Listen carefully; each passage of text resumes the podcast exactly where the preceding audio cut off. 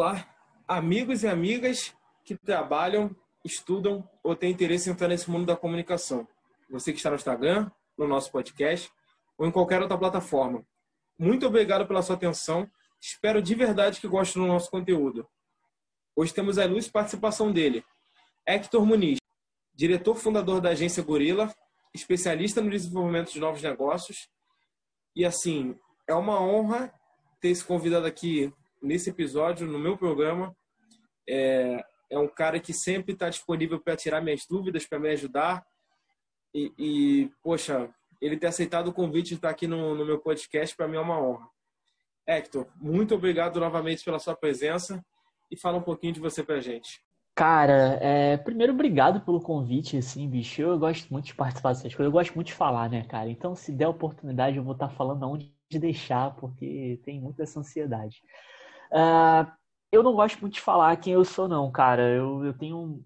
Não vou dizer que eu tenho dificuldade com isso, mas eu acho que a gente tem um problema aí. Porque a gente raramente para para ponderar quem nós somos, né? A gente assume que a gente é o que faz. Então, eu sou engenheiro, eu sou advogado, eu sou historiador, eu sou marqueteiro, sei lá o que, que você é que está ouvindo aí. Mas a gente tem essa mania de assumir que somos o que fazemos, né? E é muito difícil, cara, dizer quem sou eu, especialmente porque eu muda o tempo todo. Eu sou marido, eu sou sócio, eu sou amigo, eu sou primo, eu sou irmão, eu sou filho, eu sou uma porrada de coisas dentro de uma coisa só, né? Cada nova experiência que a gente vive, cada podcast que a gente ouve, cada livro que a gente lê, muda a nossa personalidade. E eu gosto de dizer que nós somos um processo, né, cara? A gente não é uma entidade física, é, fixa, desculpa. Então, a gente é um processo que está em constante mudança. O porquê continua o mesmo, mas a gente muda. E evoluir é a nossa obrigação como ser humano, né, cara? Então, eu sei lá o que, que eu sou, bicho. Hoje eu sou sócio da Gorila. Pode ser que amanhã seja, sei lá, torcedor do Botafogo, que eu sou, né? Tristeza. Mas pode ser que eu seja qualquer outra coisa distinta. Então, eu tenho muita dificuldade de falar assim, quem sou eu, o que, que eu faço e tal, porque eu prefiro encarar dessa forma. Eu acho que é, é mais sincero comigo e com você que está ouvindo. É, já deu para perceber que o homem já chegou com tudo. E gostei mais ainda porque, apesar do Botafogo não ser meu time do coração, é um clube por qual tenho um enorme carinho, por causa do meu pai e do meu irmão. Então já, já vi que essa entrevista, essa conversa vai ser um sucesso. Mas conta pra gente, Hector. Você, obviamente, na faculdade de engenharia de produção, teve suas experiências, mas vamos, vamos chegar nesse ponto, mas como que você chegou ao universo do marketing? Como que você conheceu esse, esse nosso saudoso e glorioso universo? Cara, se eu falar que foi completamente aleatório, eu estaria sendo muito leviano, muito leviano mesmo. Mas meus pais, quando, quando eu era criança, adolescente e tal, uh, meus pais tinham gráfica então, a, a, gráfica de ontem é a agência de hoje, assim, porque meus pais faziam muito material gráfico, meus pais, a gráfica era especializada em agenda escolar, que era algo muito forte lá no Ceará, onde eu morava com a minha família. E então, eu sempre tive muito perto disso, porque chegava um cliente pedindo um flyer, chegava um cliente pedindo um panfleto, e, pô, é muito parecido com uma rede social, óbvio que eu tô falando de não ser nativo digital, né? Então, eu sempre tive muito contato com isso, assim, invariavelmente. Meu pai era um exímio negociador, minha mãe é um excelente gerente, é, meu pai era um péssimo empreendedor, minha mãe é uma excelente empreendedora, mas eles não se batiam ali no negócio e acabou que a gráfica eu, minha vida foi um alto e baixo, assim, tô rico, tô pobre, tô rico, tô pobre, tô rico, tô pobre, e é aquela, acho que todo brasileiro tem um pouco disso, assim, né, a gente tem aquela coisa do, ah, porra, já fui muito rico e agora tô ferrado, e agora tô bem de grana de novo, e agora tô ferrado de novo, então eu vivi muito isso porque meu pai era um péssimo empreendedor, e eu nunca quis empreender, cara, eu sempre tive ojeriza isso, assim, eu falei, mano, meu plano de vida é entrar na faculdade, eu vou fazer engenharia de whatever, eu vou sair, vou entrar no mercado de trabalho, vou trabalhar e vou virar mais rico que o Eike Batista.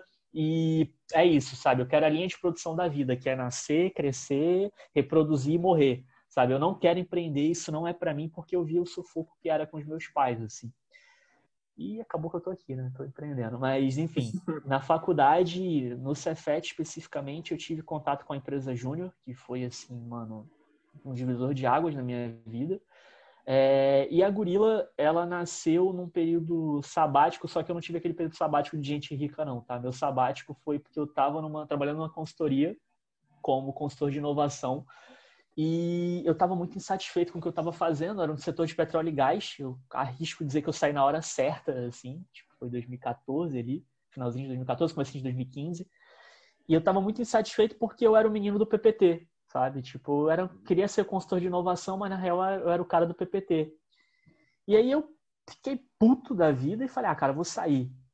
E tava na, no Cefet, trabalhando na Cefet Júnior, e aí o Murilo, que é meu sócio, que foi quem fundou a Gorila comigo, tava sentado assim, o Murilo era o cara do marketing da Cefet Junior, mas também fazia engenharia, sabe? Tipo, ele só sabia mexer em ferramenta.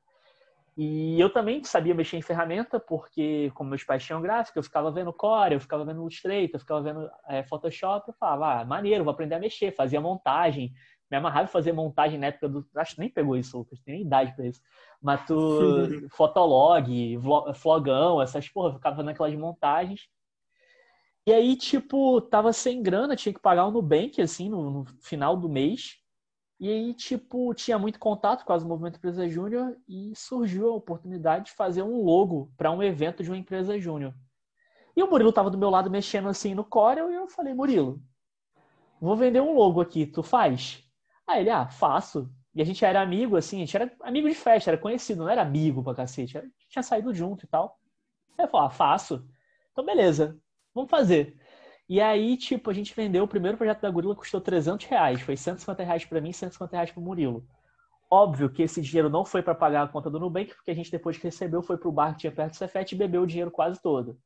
Mas essa é a história glamurosa de como eu entrei no marketing. Cara, não sei se eu vou adiantar a pauta aqui, mas isso sempre foi um problema muito grande para mim. Assim, sempre foi uma coisa que eu sempre me questionei muito por não ser da área, por não ter estudado marketing, por não ter feito publicidade, ter feito comunicação, eu sempre me questionei muito se o que eu estava fazendo era certo ou era errado, saca? Eu sempre muito, tive muita dificuldade por não ter benchmarking, por saber, tipo, beleza, uma agência de comunicação tem que ter o quê? Tem que ter um planner? Mas o que é um planner? Ah, tem que ter um criativo? Mas o que é um criativo? Isso sempre me atrapalhou muito e me atrapalha até hoje, por não ter me encontrado, assim, tipo, por não saber exatamente o que eu quero fazer na gorila, o que, que eu sou na gorila. Eu faço uma penca de coisas e ao mesmo tempo acho que eu não faço nada, sabe? E aí entra todo aquele papo de síndrome do impostor, aquela coisa toda, mas acho que não vem ao caso agora, especificamente. Mas não ser da área, não ter feito comunicação, não ter feito marketing, é uma coisa que me atrapalha muito. Tenho plano de estudar? Não sei, assim, não sei se especificamente isso eu voltaria do zero ali e tal, porque já tem uma visão, já tem uma vivência que a própria engenharia me deu que, que me colocam alguns passos ali na frente. Mas é uma coisa que me sufoca um pouco e é um questionamento que eu tenho para mim, assim, que eu acho que só a terapia vai resolver. Não sei se o podcast do Ventura vai me resolver isso, mas talvez uh, jogar isso aqui para o universo possa até surgir um papo aí com pessoas que estão ouvindo isso aqui. A gente pode trocar uma ideia, as pessoas podem se identificar também com isso, por que não? Olha, eu me identifiquei com duas coisas que você falou, assim, principalmente o início da carreira, apesar de hoje estar fazendo faculdade de marketing, assim, é, eu comecei fazendo técnica e mecânica na, na FITEC, assim, nada a ver com, com comunicação. E foi realmente nesse pensamento, assim, tipo, ah, eu vou fazer técnica e mecânica, eu vou trabalhar na indústria, vou ganhar dinheiro, vou ficar confortável, vou ter minha família e vou morrer. Só que e eu quase quase caí nesse nesse eu posso falar nessa armadilha do petróleo e gás. Que meu pai ficou assim. bem, cara. Mas petróleo e gás. Mas eu, eu sempre fui muito assim, tive muito feeling para as coisas, sentimento para as coisas. Às vezes até me atrapalha. Mas eu senti que não era. Falei, pô, isso aí para mim é fogo de palha, acho que não vai dar certo. é, tipo, e tinha tanto lugar no curso de, de petróleo e gás, até pra galera que mais nova que estiver ouvindo a gente, até curso de inglês, gente. Tinha curso de inglês que era uma sala de, de. Era um setor de curso de inglês e em cima era petróleo e gás. Era, era o curso do momento. E aí eu tive aquele feeling de não, não vou fazer, e hoje eu agradeço muito porque eu estaria desesperado. É doideira, e... cara, doideira. E outra coisa que você falou assim, que a gente pode até desenvolver para mais para frente no podcast, que é uma coisa que eu também não esqueço, que uma vez, é, é, eu vou te falar, gente, é muito bom conversar com o Hector, assim, ele, ele, ele, ele é acelerado, mas ele, poxa, ele conversa com a gente, ele bate um papo bacana, ele tenta sempre ajudar. E você me deu um conselho uma vez que eu estava num, num, momento de confusão, que eu falei assim, poxa, Hector, é, eu tenho um pouco esse jeito de me cobrar muito e, e não sei se meu trabalho está bom, não sei se vai dar certo, estou com planejamento de uma agência, poxa, será que, será que vai? Eu tenho dois grandes amigos que estão entrando nesse projeto comigo. Eu lembro que você chegou para mim e falou assim, Lucas, olha, primeiro, tenham pessoas do teu lado que te agregam e que possam te ajudar a segurar a onda em, nesses momentos que você sentir que talvez você não seja capaz ou que você não vai conseguir. Porque se você tiver pessoas do seu lado que se desesperem, você vai se desesperar junto e não vai dar certo. Agora, com pessoas que te agregam, você vai, eles vão segurar sua onda, você vai recuperar o fôlego e as coisas vão caminhar. E eu guardo isso até Irado. hoje para sempre na minha vida. E agradeço Irado. muito por esse conselho. Pô, fico feliz, cara, de ter ajudado, assim. Fico até, porra, emocionado, porque realmente. Cara, eu acredito muito nisso, mano. Eu acredito muito nisso, assim. É... Eu, eu me cobro muito também, eu tenho, eu passo muito por isso. Só que eu tento fazer sempre um, um, exercício quase que diário, cara, de falar, mano, eu só sei até aqui, sabe? Tipo, daqui para frente eu preciso de alguém. E eu sempre fui um cara muito ideativo, muito agitado, como você falou aí. E isso sempre foi um problema muito grande para mim, porque se eu não tiver uma pessoa do meu lado que sente e fale, Hector, beleza, isso é maneiro, mas, cara, a gente não consegue fazer dessa forma, a gente consegue fazer assim, assim, assado, eu não consigo desenvolver nada na minha vida, sabe? Eu preciso de pessoas do meu lado que sentem e, e, não é colocar no papel, acho que é colocar numa planilha o que eu estou falando, sabe? Porque eu sei fazer o PPT, eu sei fazer bem o PPT, eu sei vender muito bem a ideia, eu sei mostrar muito bem o que eu estou pensando, mas eu não diria executar, porque depois que alguém planifica isso para mim, eu consigo ajudar e entrar e executar bem, mas eu tenho muita dificuldade de tornar tangível, sabe, o que está na minha cabeça. Então, eu tenho muita sorte, assim, de ter dois sócios que me ajudam pra cacete a fazer o que eu faço e ter uma equipe, assim, que cada vez mais está crescendo e, porra, isso é um orgulho fodido que eu tenho, que tá entrando na mesma sintonia, saca? E assim, mano, não tem, ah, qual a estratégia de vocês, qual a visão de futuro, mano, é sobreviver, sabe? A gente tá no meio de uma pandemia, é, a gente tá falando aí de um mercado que futuro é seis meses, um ano no máximo, não é mais cinco anos para frente, sabe? Então, a estratégia é sobreviver. E se você tem pessoas que estão ali comprando essa sobrevivência contigo, é, e estão botando as coisas no chão ali, cara, é isso, abraça e vai, sabe? Só mantém. Uh, tem um pilar, assim, tem pilares que sustentam isso, cara. Que a estratégia, de fato, e a estratégia de sobrevivência nesse momento, é estrutura então, é processo e equipamento e tecnologia que vai suportar essa galera e cultura. E cultura não é aquela coisa bonitinha que vai pro PPT, não, cara. Cultura é fazer que as pessoas se sintam bem, sabe? É fazer que as pessoas estejam ali e que você respeite o tempo delas.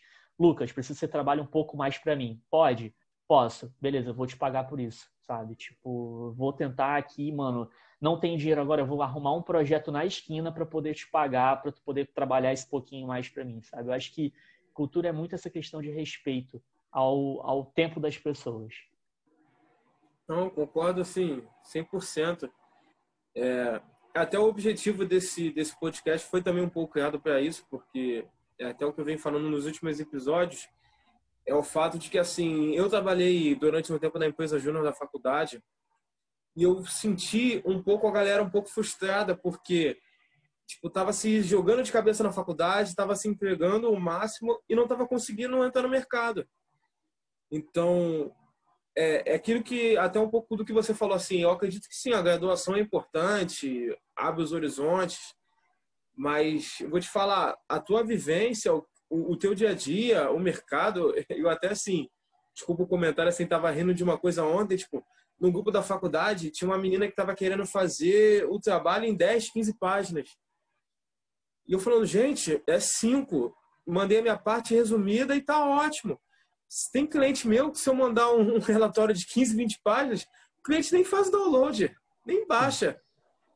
Entendeu? Cara, eu, eu, vou, eu vou fazer uma coisa agora que é, é muito anticlímax, mas eu vou discordar de você nesse aspecto. Assim, eu durante muito tempo tive uma visão de que a faculdade ela não me preparou, ela não me ensinou, a engenharia não foi suficiente e tal. E hoje, com mais maturidade, alguns anos assim a mais de mercado, eu tenho muita raiva de ter falado isso, sabe? Tipo, porque a faculdade ela de fato não é feita para te ensinar tudo. A faculdade ela, ela é feita para te educar, te mostrar caminhos, te dar um gancho e principalmente para te conectar às outras pessoas, sabe? Então, essa menina que quer fazer o trabalho de 15 páginas, talvez ela não seja a menina que vai trabalhar numa agência e vai atender um cliente tipo que só lê cinco páginas, mas ela pode encontrar, ela pode ser uma pessoa útil para você ter por perto para construir alguma coisa mais densa, com uma estratégia mais sólida, sabe, com um pensamento mais apurado. É... a gente tem que ter muito cuidado, cara, muito cuidado mesmo. Eu falo isso agora como tio velho, é quase o conselho do tio velho, tá? É... mas a gente tem que ter muito cuidado com essa demonização que a gente faz do conhecimento. O mercado ele ensina muito, ele ensina muito, só que ele é muito cruel, saca? E eu vejo um movimento muito perigoso hoje em dia de pessoas que não querem entrar no mercado de trabalho porque querem tocar seus próprios projetos. E eu sou uma dessas pessoas que não, aspas, não quis entrar no mercado de trabalho porque queria tocar meu próprio projeto. Na real, fui muito mais jogado. Mas eu vejo esse movimento e eu acho ele muito perigoso porque cara, essa experiência de mercado, esse networking da faculdade, essa teoria, ela te tira muito potencial de erro, saca? E se você errar sozinho no mercado, você tá de calça riada. E ele vai te destruir, ele vai, tipo assim, te tirar a tua sanidade mental, sabe? Então, eu tento ter muito cuidado com isso e eu vejo esse movimento como muito perigoso, de pessoas demonizando a faculdade. Não tô falando que você fez isso, não, mas eu vejo muito esse movimento é, de pessoas vindo pedir conselho. Ah, é, eu quero abrir minha agência, eu estou no meio da faculdade e quero abrir minha agência, o que, que eu faço, sabe? Tipo, cara, calma, sabe? É uma experiência válida, eu acho que você tem que ter. É, se você realmente não precisar, é, tipo, disso para sobreviver, se você não se alocar no mercado, beleza, vamos embora, vamos tocar esse projeto, eu te ajudo, vamos trocar ideia. Mas se você tem essa oportunidade, se você tem esse, aspas, privilégio de ir para o mercado, aprende com o mercado, aprende com as pessoas que estão próximas a você, porque você não vai ficar com o teu pensamento limitado, tu não vai ficar com conhecimento limitado. O meu conhecimento, ele é limitado ao que eu sei, ao que eu leio, ao que eu vivo, às minhas referências, sabe? Ele não, ele não expande mais porque eu não tive vivência com outras pessoas, sabe? Tipo, de outras áreas, de outras realidades. Então, eu, eu acho muito importante esse parênteses, cara. E assim, de maneira alguma, já a minha discordância já ficou lá no início, tá? É, agora é muito mais um papo para continuar mesmo assim porque eu vejo um, um, movimento perigoso no mercado da gente estar tá encapsulando muita verdade, estar tá encapsulando muito conhecimento e deixando de ganhar outros conhecimentos, sabe? Tipo, isso que endossa todo esse papo de diversidade, de ter equipes diversas, de ter clientes diversos, de ter contato com outros portes, com outras pessoas, porque a nossa visão é muito míope. O ser humano ele tem em média, em um dia normal, 70 mil pensamentos. Isso é muito pensamento, cara. E a maioria deles é automático, sabe? A maioria deles você não controla, é automático. E esses pensamentos, eles não são fatos. Eles são simplesmente a nossa mente tentando interpretar o mundo e o que acontece ao nosso redor. E a gente não pode acreditar em tudo que a gente pensa. A gente não pode acreditar em tudo que a gente vê. A gente não pode acreditar em tudo que a gente acha que sabe. Saca? Então, ter esse contato, ter esse feedback, ter essas outras pessoas que apoiem o teu pensamento, ter esse contato com o chefe escroto, ter esse contato com a empresa que não é boa o suficiente, óbvio. Isso tudo é um privilégio, tá? Eu não estou falando aqui que é a realidade de todo brasileiro, de todo mundo. Eu tive privilégios, apesar de ter vindo de baixo, de ter sido rico e pobre várias vezes na minha vida. Isso me deu privilégios, me alçou algumas classes que eu poderia não alçar se eu tivesse ficado só pobre a vida inteira. É... Mas eu acho muito importante fazer essa pontuação, sabe, cara? Tipo, eu tenho muito medo desse movimento aí, dessa galera inconformada demais com o mercado, com não sei o que e tal, porque essa galera vai se frustrar. E quando eles se frustrarem, eles vão derrubar o mercado inteiro, sabe? Tipo, a gente já tá vendo isso, a gente já tá vendo muito, aspas, profissional. Eu tô fazendo coelhinhos voadores aqui, vocês não estão vendo, mas eu estou vendo muito profissional entrando no mercado, entrando nas faculdades, se frustrando e derrubando o mercado como um todo, sabe? Porque estão se condicionando ao conhecimento que tem e não ao conhecimento coletivo. Não, sim, assim, é, é, não, sim, ficou ótima essa frase, mas, mas é por isso que eu falo, gente, é por isso que eu quis tanto trazer esse homem aqui nesse, nesse meu programa, porque ao mesmo tempo que eu pergunto, que eu falo, eu tô aprendendo. E, Hector, assim, a sua fala foi sensacional porque me fez refletir, porque eu sempre costumo fazer essas perguntas para os entrevistados, assim. É, não no sentido de querendo demonizar a faculdade, pelo contrário, mas é meio que, tipo assim, é, pelo menos na minha concepção, da galera que está frustrada, tipo, calma, não é porque às vezes você não conseguiu um baita de um estágio, é, é, a sua carreira não vai dar certo. Mas você me fez é, refletir nesse sentido que às vezes eu posso estar fazendo essa pergunta, mas às vezes a pessoa que está frustrada está ouvindo o que eu estou falando e acha que eu tô tipo assim, a faculdade é uma droga e você tem que ir quebrar a cara no mercado.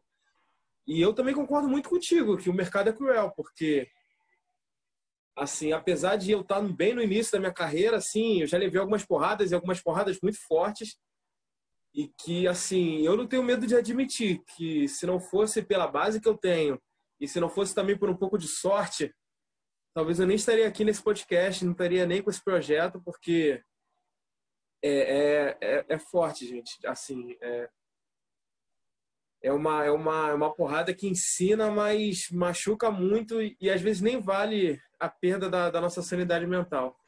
E essa palavra que você usou, cara, é uma palavra que pouquíssima gente usa. Eu, eu, eu sempre tento destacá-la, mas pouquíssima gente usa. E é uma outra coisa que frustra muita gente no nosso mercado, cara. É, no mercado, aspas, mais uma vez, coelhinhos voadores passando aqui, no mercado empreendedor como um todo, que é o fator sorte que todo mundo ignora na hora de contar a história, sabe? Tipo, não, pô, e aí eu tenho a gorila há cinco anos e, porra, hoje eu tô faturando mais de um milhão e, porra, é porque eu sou muito bom, sabe? Porque eu sentei na cadeira, minha cabeça é a melhor do mundo, eu sou muito criativão, eu sou o melhor, sabe? Não, mano, eu tive sorte pra caralho, sabe? Eu já fiz umas merdas assim que, tipo, poderia ter quebrado N vezes e dei sorte de não ter quebrado. E dei sorte de ter Murilo e Gabriel, e ter equipe, e dei sorte de ter o cliente que segurou as pontas, e dei sorte da pessoa, a merda no dia que eu fiz, a pessoa, tipo, tá num dia bom e não, porra, me destruir como pessoa, sabe? Dei sorte, o fator sorte é preponderante, cara. É preponderante todo mundo esconde isso na hora de contar a história, sabe? Todo mundo esconde isso na hora de contar a história bonita. E, porra, mano, se você desconsiderar o fator sorte, você tá sendo muito leviano sabe? Tá sendo muito legal. Não, com certeza. Com certeza. E eu falo assim, com sinceridade, porque é, é exatamente isso que você falou. Também tive sorte de ter a, a, minha família, as pessoas que eu tenho ao meu redor, assim. Tive sorte de fazer as perguntas certas, das pessoas certas. E você foi uma delas e super me respondeu no momento, porque, gente, é, por exemplo, eu sou, um, eu sou, até assumo isso aqui no podcast, eu sou uma pessoa que tem problema com ansiedade. Então, assim, não, não sou especialista, então não posso falar muito sobre isso, mas o que eu posso dizer é que, numa crise de ansiedade, você toma decisões que uma pessoa na calmaria jamais faria. Então, pensa numa pessoa ansiosa tendo que tomar decisões que, assim, para sua vida, como abrir uma agência ou não abrir uma agência, como trabalhar com certo cliente, não trabalhar com certo cliente, e sobreviver. Então, assim, se você também não tiver sorte, é aquilo que você falou. Eu vou estar mentindo para você, dizendo que ah, eu sou muito bom e Sim. se eu não fosse muito bom, eu não, não entendeu?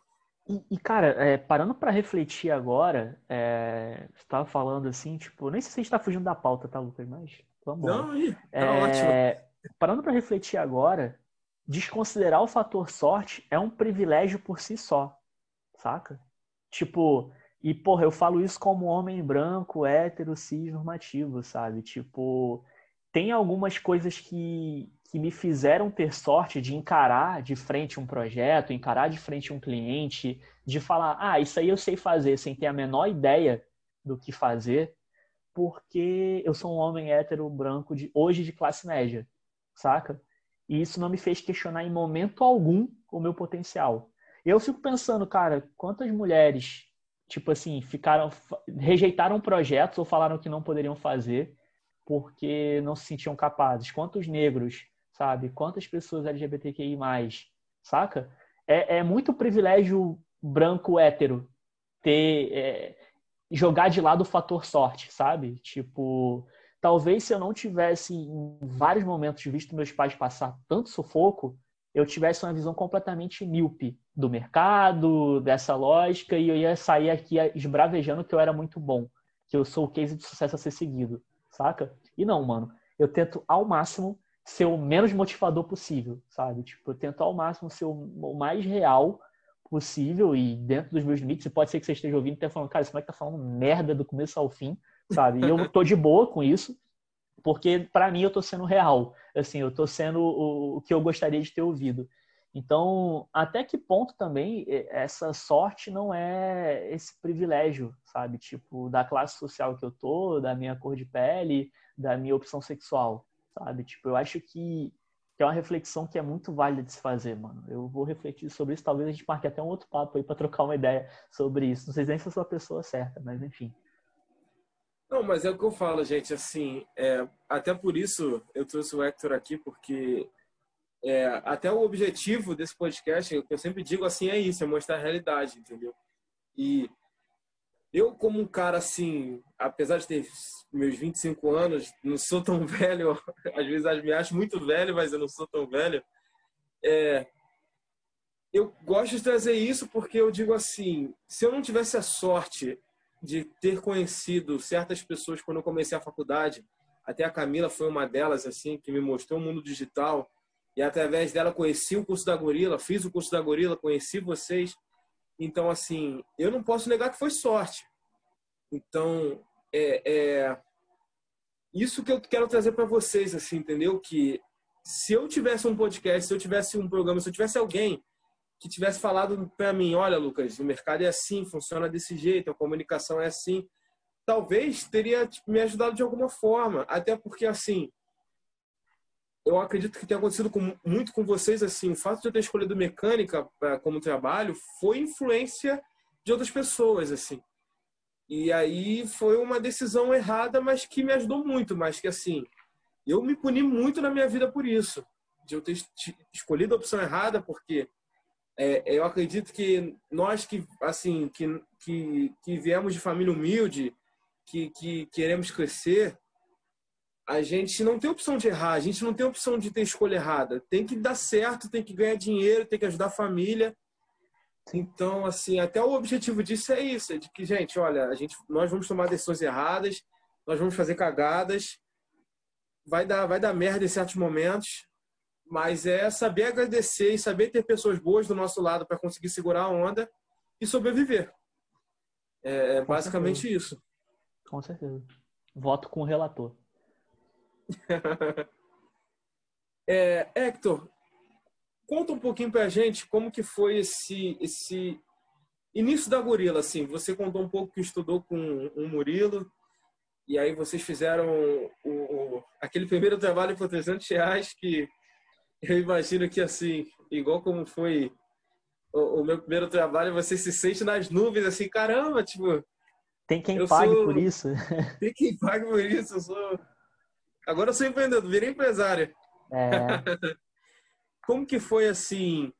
É, é, da onde surgiu, tipo, pegar o telefone, Murilo, Gabriel, vamos montar uma agência e vamos, vamos dar certo. Como que foi isso?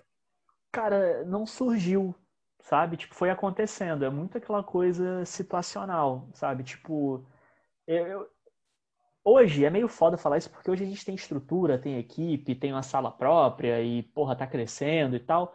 Mas eu sempre falei, cara, a gorila não é para sempre, sabe, mano? Eu não sei se eu vou ser o, o hack da gorila para sempre, saca, mano? Não sei nem se eu quero, saca?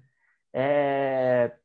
é porque, tipo assim, há um tempo atrás eu falaria, cara, a gorila, ela vai existir enquanto ela pagar meus boletos. No dia que ela parar de pagar meus boletos, ela perde o sentido, saca? Mas hoje não. Hoje ela tem uma estrutura um pouco maior, ela tem um pouco mais de, de gente ali sendo impactada. Mas a, a, não teve essa coisa do tipo, não, vamos, vamos sentar aqui, vamos estruturar uma agência? Não, mano, a gente, para tu ter ideia, a gente, final do ano passado, contratou uma consultoria para poder mapear os processos da Gorilla, porque a gente sabia fazer, a gente tinha método, mas a gente não tinha processo mapeado, sabe? O comercial da Gorilla não tem processo definido ainda 100%, sacou? E, pô, a gente tem cinco anos de mercado. É, a gente não tem um código de cultura, eu não tenho um RH para me ajudar a contratar alguém. Eu não tenho, pô, a gente contratou agora uma consultoria financeira para organizar os processos financeiros da Gorila, porque até então é feito com o Murilo, ele faz quando dá, ele fazia, tipo assim, a gente estava ganhando, fechando projeto todo mês, projeto bom, mas a gente não sabia se estava bem ou não de caixa, porque o Murilo não tinha tempo para fazer, porque tinha outras coisas para fazer, outras atribuições. Então, assim, cara, a, a Gorila, ela nunca. Ela, ela está surgindo, sabe? Tipo, ela não, não foi, ela não nasceu ainda, tipo, ela tá aí, tá crescendo, sacou? Tá gestando. Pode ser que amanhã ela nasça e nasça bem pra cacete, já com toda a estrutura, mas assim, eu não acho que ela foi planejada, ela foi pensada. Cara, ela tá aí. E aí, mais uma vez, tem o fator sorte, sabe? Tipo, e óbvio, porra, também não tô aqui diminuindo minha empresa e o que eu fiz eu deixei de fazer. Eu tenho orgulho do caralho. Porra, tenho uma empresa, sabe? Cinco anos CNPJ, mano. Isso é uma vitória. Sabe? Eu tenho 10 pessoas na minha equipe, fora os frilas. Porra, isso é do caralho. Sabe? Eu vivo disso, cara. O meu, porra, ah, consigo dar um presente para minha mãe todo mês, sabe? Tipo, não consigo pagar o plano de saúde dela porque, pô, já tá com 60 anos, já é caro.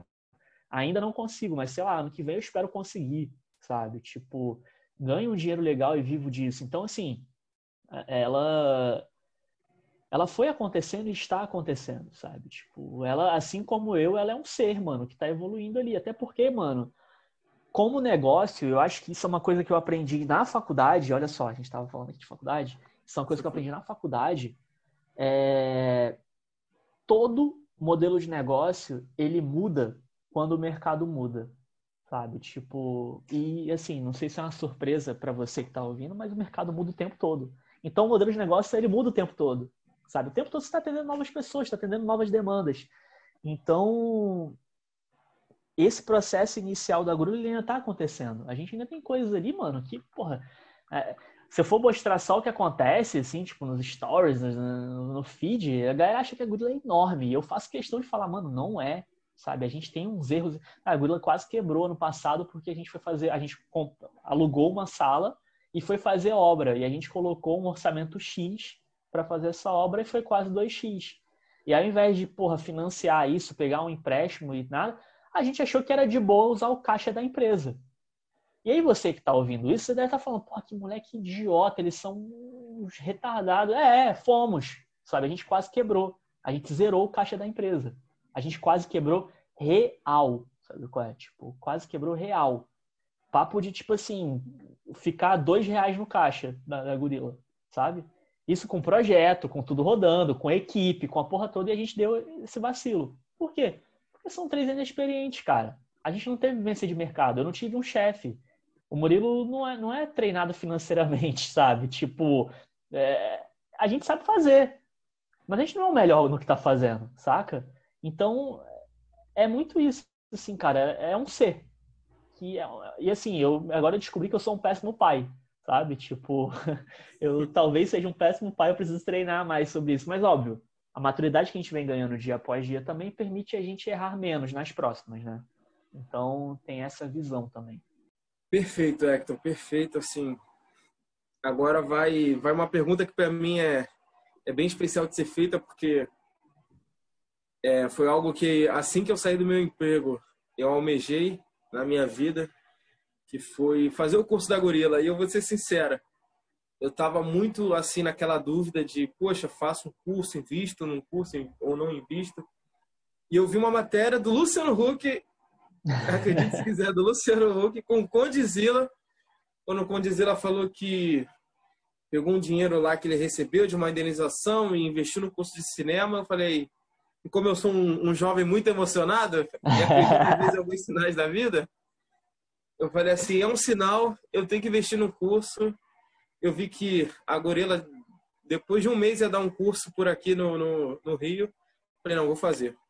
Então conta um pouco pra gente, Hector, como que foi assim, o desafio de vocês é, é, oferecer esse curso, ministrar um curso e tudo mais. Conta um pouco pra gente. Cara, é, tem uma coisa que, que eu acho que a gente precisa falar antes de, de qualquer coisa a respeito do curso, que é sobre egoísmo. Né? É, eu vou ser egoísta no que eu vou falar agora. Quando eu comecei a criar conteúdo para Gorila, e eu faço todo o conteúdo da Gorila hoje, foi numa pegada muito egoísta. Tipo assim, eu tinha toda aquela questão de não ter vindo da área de comunicação, não ter vindo do marketing, e eu precisava estudar. E eu sempre gostei muito de estudar na faculdade e tal, tipo, fazendo PPT, né? Sempre gostei muito de aprender dessa forma porque eu sempre gostei muito de falar, então, tipo assim, eu ia lá fazer um PPT e chamava fulano, senta aqui, deixa eu te mostrar o que eu entendi da matéria. E aí mostrava mais ou menos o que eu tinha entendido ali e tal. Quando a gente começou a Gorila e começou a estudar e começou, enfim, a empresa começou a ter um mais cara de empresa, a gente começou a ter essa demanda dos próprios clientes falar, pô, vocês não fazem mídias sociais, não? E a gente falou, ah, não, não fazemos. A gente só fazia marca e site na época. A gente não faz, não é a nossa praia, a gente não é especializado nisso e tal. E aí, tipo, a gente virou assim um dia e falou, cara, a gente tem que fazer, mano. É um mercado aí, todo mundo tá perguntando pra gente, a gente tem que fazer. E se hoje, assim, é essa, essa loucura aí de social, na época também era, mas com a galera bem mais, assim, tipo, infantil, sabe? A galera bem mais perdidona, assim. Hoje a galera tá mais madura.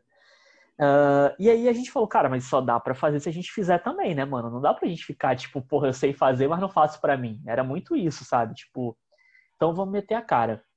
E a gente começou a fazer conteúdo, começava a estudar, comecei a pegar vários conceitos e comecei a criar conteúdo em cima daquilo, e comecei a dar minha opinião em cima daquilo, e a opinião do Murilo, e a opinião do Gabriel, e a opinião de sei lá quem, e comecei a pesquisar e comecei a entender. Até que em um determinado momento, e, e isso é muito sintomático, isso é muito louco, assim. As pessoas vinham até a Gorila e falavam: Ah, eu quero um social media igual do Nubank, eu quero um social media igual da Netflix. E aí teve um cliente que virou e falou: Cara, eu quero um social media igual de vocês. Isso a gente já estava fazendo social media para outros clientes, sabe? E a gente falou: Caralho, peraí, como assim que é um social media igual o nosso? E aí a gente parou para olhar assim o que a gente já tinha feito. A gente tinha um ano, um ano e meio fazendo ali. A gente falou, é, não, tem, um, tem alguma coisa aqui, sabe? Tem um, um conceito, tem um método aqui por trás. E foi nisso que a gente falou, cara, vamos investir um pouco mais aqui, né, em fazer conteúdo, entender como é que funciona e tal, porque se alguém está buscando fazer igual a gente é porque a gente tem alguma coisa. E quando a gente começou a ter esse, esse olhar um pouco mais maldoso no bom sentido, e olha só, tudo começou com egoísmo e agora tô falando de maldade né? A galera deixaram louca, negativão.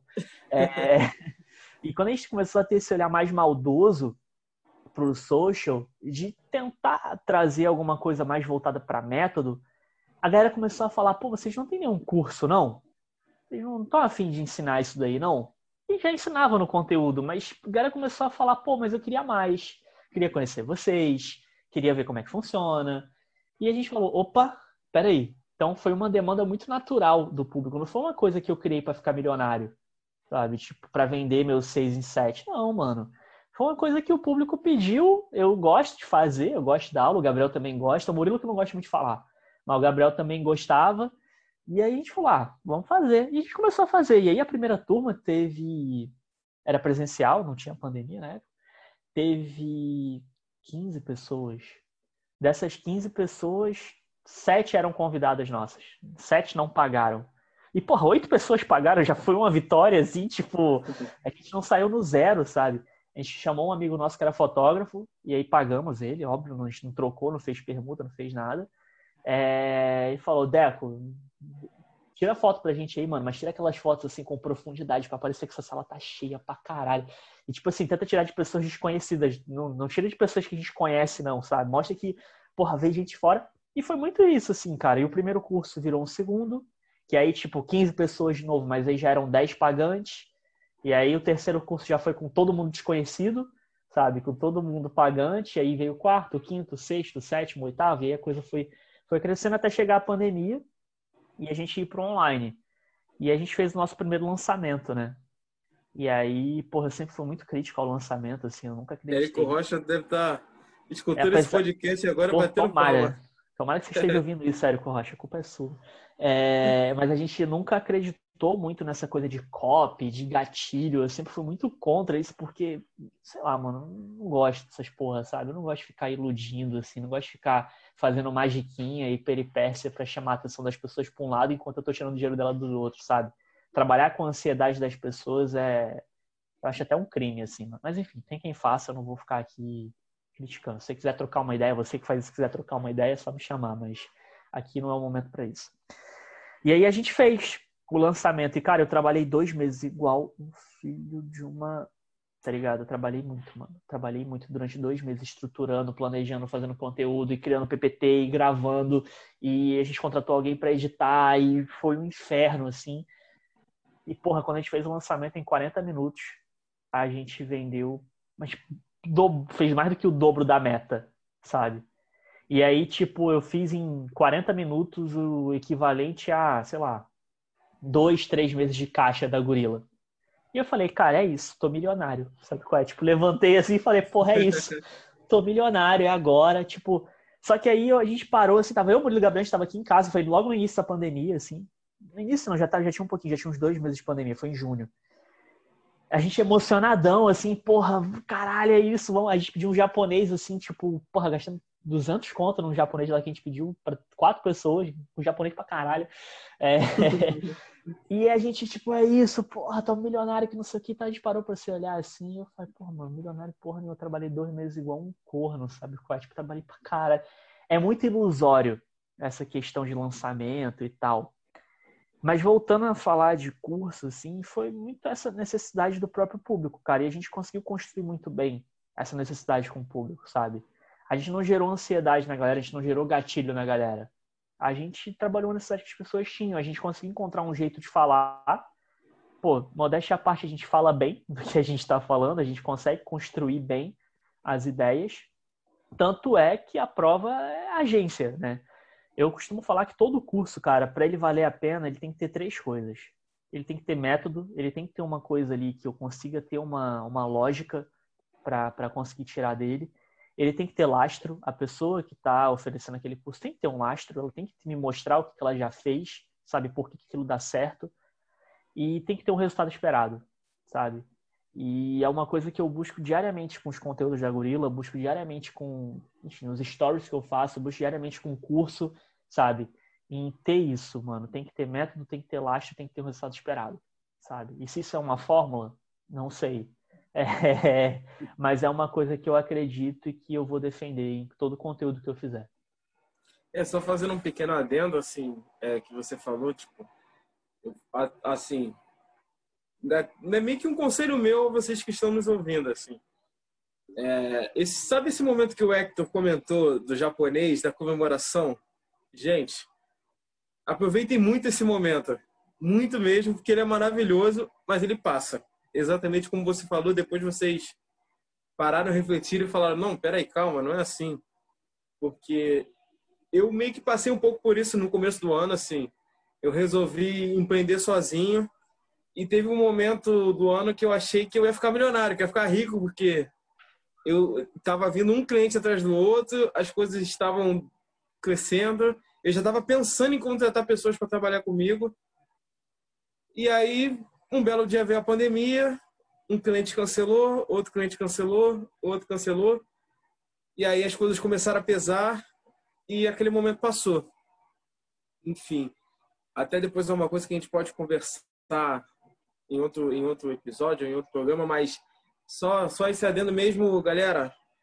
Comemorem e aproveitem esses momentos. Eles passam, eles passam mesmo. E aproveita até agora para comentar contigo assim explicar um pouco para a gente como que é a sua, não só a sua rotina de trabalho, mas assim, é, é, é o que, que você faz assim? Por exemplo, se eu, se eu ou um cliente te procura hoje, como que é basicamente, o que, que você pode contar desse processo de, de, de conversa e de trabalho? Como que funciona? Cara, hoje eu não tô mais na operação da Gorila, né? Tipo, continuo sendo sócio, tá, gente? Continuo recebendo meu salário pela Gorila, pode ficar tranquilo que não fui demitido. Mas hoje eu cuido dos novos negócios, eu cuido da comunicação e eu cuido do comercial junto com o Murilo. Então, hoje eu não tô na operação. Quem cuida da operação inteira é o Gabriel. Gabriel é o nosso PO lá, né? Tipo, o dono do produto. Vamos aportuguesar as coisas, é o nosso dono do produto e ele que faz toda a parte de atendimento e, enfim, entrega dos clientes e tal. É, minha rotina é focada totalmente na comunicação da Gorila. Eu estou cuidando, gerindo a marca Gorila, saca? Então eu faço todos os conteúdos, eu faço curadoria. É, minha rotina é muito voltada para isso. E, consequentemente, eu sou um community manager, né? Eu, tipo, eu gerencio a comunidade da Gorila. Então, a gente tem um grupo lá no, no Telegram com quase mil pessoas. Eu tenho um grupo dos alunos com 200 pessoas. É, eu tenho uma lista de e-mail com 15 mil pessoas que, porra, tem 10, 15 respostas por e-mail que eu mando. Então, tipo, isso dá um trabalho, sabe? Tipo, a gente tem um perfil que acabou de bater 38 mil seguidores. Então, tipo, é um fluxo muito insano de gente todo dia comentando. E eu tô fazendo essas interações. Então, hoje, eu sou o bloco do eu sozinho. Em breve, talvez eu tenha que ter alguma equipe, cara. Eu ainda não, nem sei como é que eu vou estruturar as coisas para poder, enfim, passar isso com alguém e tal. Mas hoje eu trabalho sozinho fazendo essa parte toda. Uh, o Murilo cuida da parte de tráfego, né? Então ele é o nosso especialista aí em tráfego, em performance. A gente chama de performance, a gente não chama de tráfego não, porque a gente tenta sempre separar essa galera. O que que, o, o que que a galera tá falando no marketing? Ah, tá falando de tráfego pago? Então, beleza, então a gente é performance, a gente não é tráfego, sabe? Ah, vocês fazem o quê? Marketing digital? Não. Comunicação, sei lá, vou inventar qualquer outra coisa para não estar tá no meio do bololô, sabe? Para não estar tá no meio dessa galera. É um posicionamento nosso, não estou falando que está certo ou que está errado, é um posicionamento. E o Gabriel cuida de todo esse gerenciamento, né? Então, ah, e o Murilo cuida do administrativo também, então toda a parte burocrática ali, contrato, finanças, etc, etc. Hoje a gente tem uma equipe com duas redatoras, né, que fazem a parte, e elas estão agora começando a entrar em produto também, então elas estão começando a gerenciar mais, além de fazer redação, elas começam a gerenciar mais porque a gente criou um novo sistema. A gente está tá testando, não sei se isso vai funcionar, mas essas redatoras agora elas vão subir para PO, né? elas vão fazer o que o Gabriel faz, vão fazer atendimento, vão fazer tema dos clientes, vão fazer o controle, e a gente está montando aí um pequeno exército de redação. A gente está contratando aí, tipo, cada, cada social, né, cada PO, vai ter duas redatoras embaixo do seu braço para gerenciar os 25 clientes que a gente tem hoje. Então, além disso, a gente tem um diretor de arte, um designer pleno, um pleno e um designer júnior. Então, a gente tem aí também um bom corpo de design que está se criando, que é uma coisa nova para a gente, em como nenhum dos sócios é designer. Sempre foi um calcanhar de Aquiles para a gente, apesar de, tipo, hoje eu estou estudando muita direção de arte, tentando me focar nisso eu não sou designer, então era um calcanhar de Aquiles para a gente, por isso que a gente trouxe um diretor de arte. E a minha rotina como sócio, cara, é tá o dia inteiro tentando entender o que o Gabriel e o Murilo estão fazendo para transformar isso em conteúdo para Gorila. E isso é um problema, porque eu não consigo ter a visão macro de tudo. Então eu tenho que tempo todo ali tá tangenciando as coisas e além disso estou fazendo comercial, então é muito importante eu saber o que a agência está conseguindo entregar enquanto resultado para poder trazer isso para o discurso comercial, saca? É, e a gente tem. O Murilo também faz o comercial comigo, porque tem algumas coisas mais técnicas. Então, o Murilo é o cara que vai te falar: Hector, eu quero fazer um site que cada música que eu ouvir no Spotify ele vai sinalizar no Tinder. Dá para fazer? por mim, eu falo que tudo dá para fazer, sabe? Tipo, mas o Murilo é o cara que chega e fala, não, cara, isso é inviável e tal. Então, tipo, tem alguns projetos mais técnicos que eu acabo trazendo o Murilo, mas ele atende também, porque eu não dou conta de atender tudo, porque a gente tem uma demanda muito alta de, de lead mensalmente. Então, em linhas gerais, é um pouco assim que funciona essa rotina. Quando o cliente entra na Gorila, a gente tem uma fase que a gente chama de onboarding, que é a gente trazer esse cara para dentro do nosso processo. Então, é fazer o diagnóstico desse cara, é montar o planejamento para ele, é montar o guia visual, é definir as metas, é definir os processos tipo assim, de atendimento, de falar, Lucas, olha só, meia-noite você não vai falar comigo, você vai falar comigo de 9 às 18. Se você precisar falar comigo antes disso ou depois disso, cara, só pagando, sabe? Tipo, tem um processo muito definido. Pô, tem grupo no WhatsApp? Tem. Quer mandar áudio? Manda até um minuto. É um processo nosso, sabe? Tipo, a gente catequiza o cliente dentro disso porque senão vira bagunça, mano. Vira bagunça. A gente precisa definir esse processo. Então, esse onboarding acontece. Depois que esse onboarding acontece, isso é mais ou menos um mês aí que a gente tem toda essa preparação. Isso para social, tá? Para social, para tráfego. Para outros projetos é um pouco menor, enfim. A gente vai para o ongoing, né? Que é o projeto acontecendo. Então, tipo, a gente tem a reunião de alinhamento, a gente tem as produções de conteúdo, a gente tem as aprovações por parte do cliente, a gente tem o impulsionamento, tem o monitoramento, tem as interações, tem as análises, enfim. É, então, a rotina da Gorilla é muito caótica, mas é um caos muito organizado, porque a gente conseguiu criar processo para essa rotina que é o core business da empresa. Todos os outros processos, eles são secundários, eles não são processos-chave, então não estão na nossa cadeia de valor. Então, a gente consegue sobreviver ainda sem ter um processo comercial definido, sem ter um processo financeiro definido, sem ter, enfim.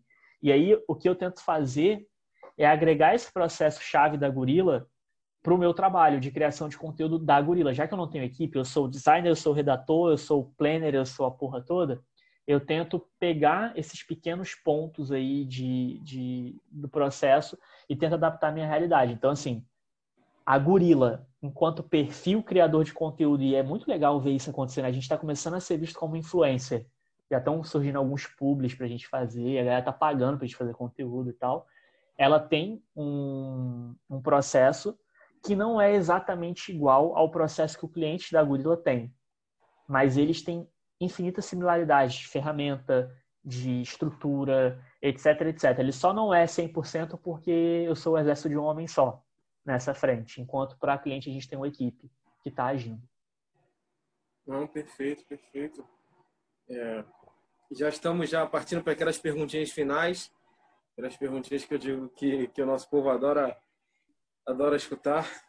É, assim, claro, depois de toda a experiência, todo o conteúdo que você já passou, assim, eu sempre gosto de fazer essa pergunta, que é a questão do, dos famosos cases. Teria algum case de sucesso, aquele case assim, que quando você quando você lembra dele, daquele sorriso no rosto, daquela satisfação, aquele case de, de final de semana, de reunião de família, que você bate no peito e você fala com alegria, Porém, você também pode compartilhar com a gente aquele case de, certa forma, fracasso, aquela porrada chata, mas que te ensinou e te, e te ajuda e é um ensinamento que você carrega até hoje na sua vida. Consegue compartilhar com a gente? Cara, eu, meu maior case de sucesso, assim, até hoje profissionalmente, é a Gorila, sabe? É o perfil da Gorila, é o que a gente vem fazendo na Gorila, vem construindo. Eu acho que Porra, posso trazer case aqui de cliente, de viral que a gente fez, pô, em 2016? 2016 foi Copa? Esse ano teve Copa? Não lembro. Não, 2018. 2018. Não, foi 2016. Dois... Não, foi 2018. É porque esse ano era o ano de Olimpíadas. É, 2018, 2018, verdade. Esse ano era Olimpíada. A gente teve a Copa de 2018, a gente emplacou um viral que alcançou 6 milhões de pessoas no Facebook, sabe? Tipo porra, nem imaginava, tá ligado, que ia conseguir fazer isso. Então, isso é um case sucesso. Eu tenho outro case sucesso agora de um vídeo de um cliente nosso que viralizou, que esse post trouxe 18 mil seguidores para a conta do cliente e alcançou a marca de 2 milhões de visualizações de True Play. É um outro case.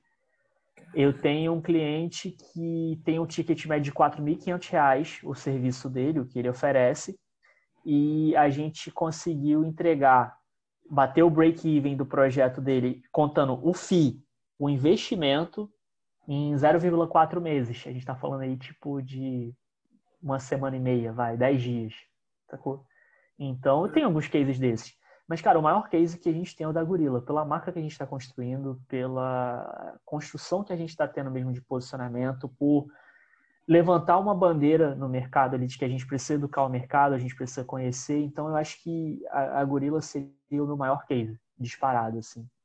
Esses outros cases, eles são cases da agência. A da Gorila também é o case da agência, mas eu tô falando, assim, muito pessoal, assim, eu não sendo egoísta aqui.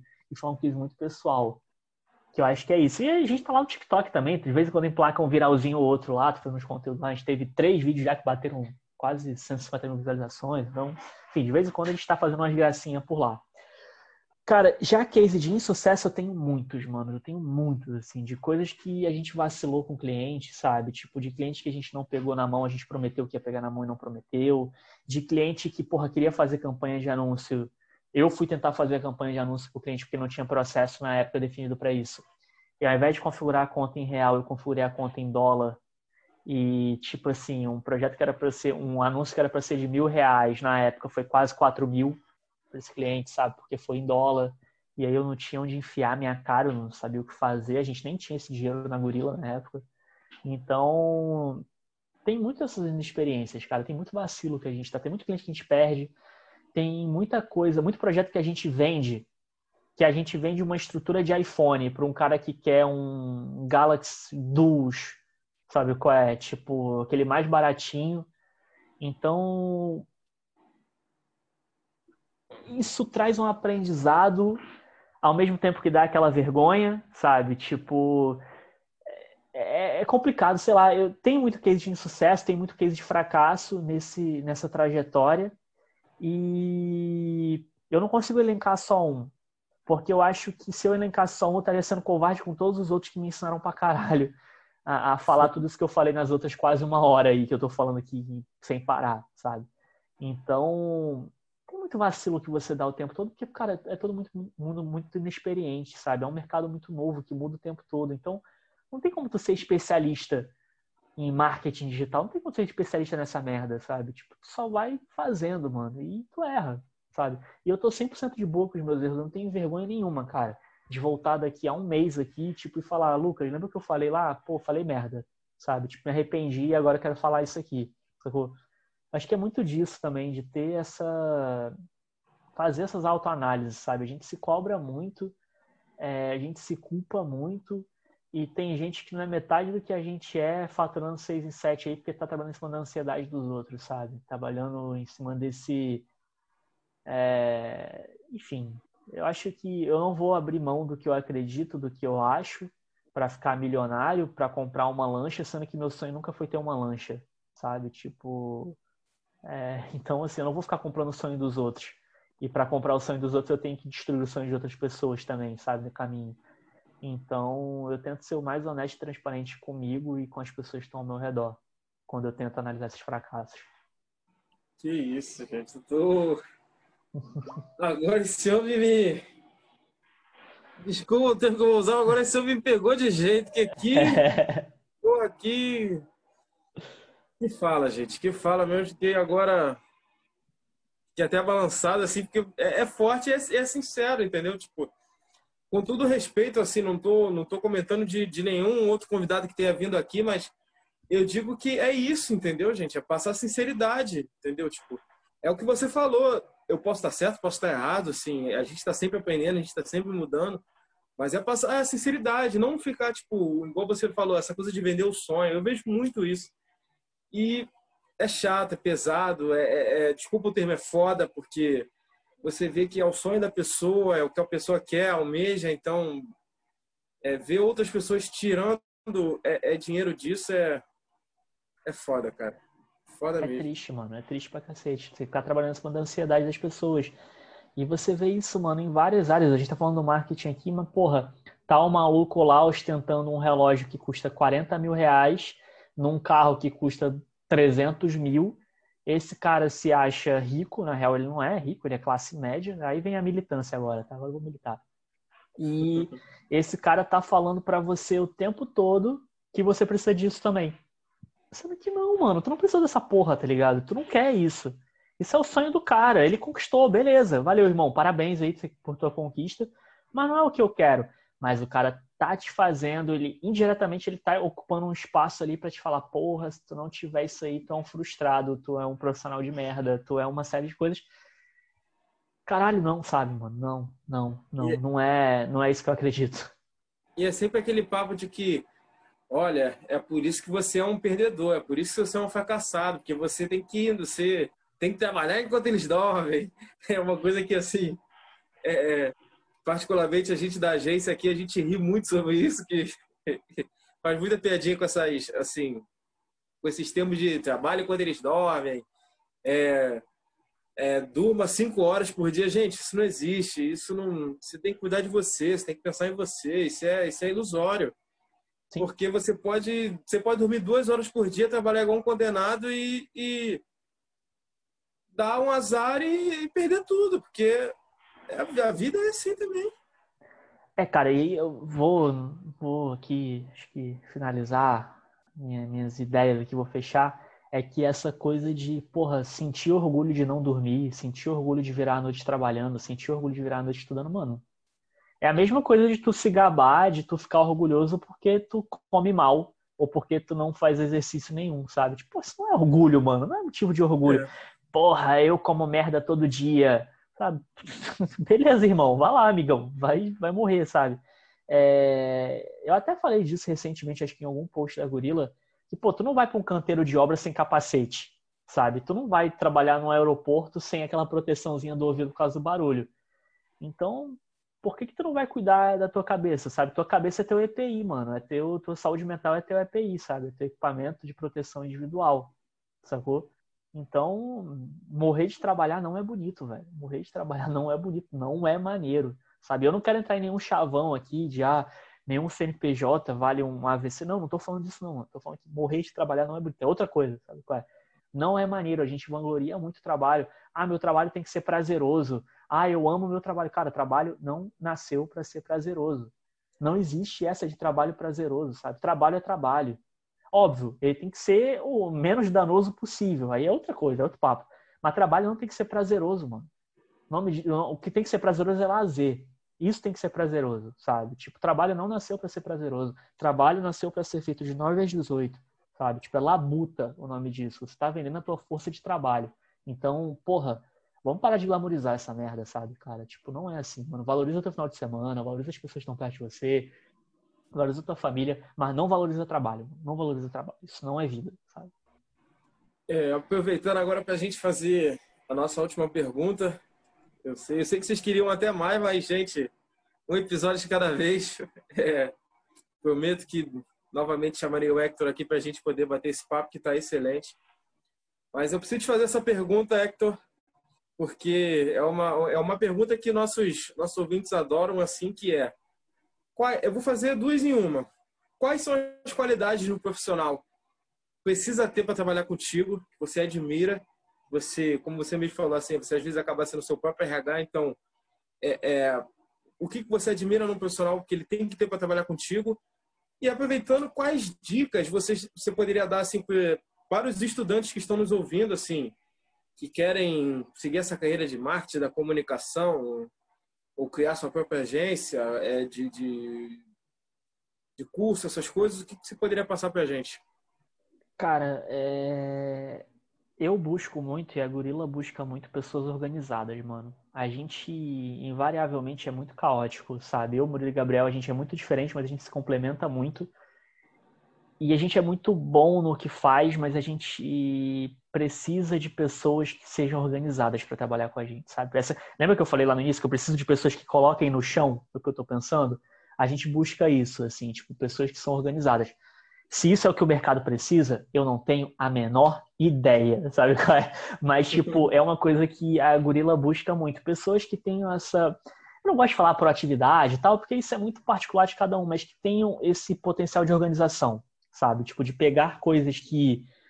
Não vou dizer também que estão soltas, mas pegar coisas que não, não estão palpáveis e, e transformar isso em alguma coisa, sabe? Então, e que sigam um processo, porque quando a pessoa é organizada, ela consegue seguir um processo. Então, isso é uma coisa que a gente valoriza muito.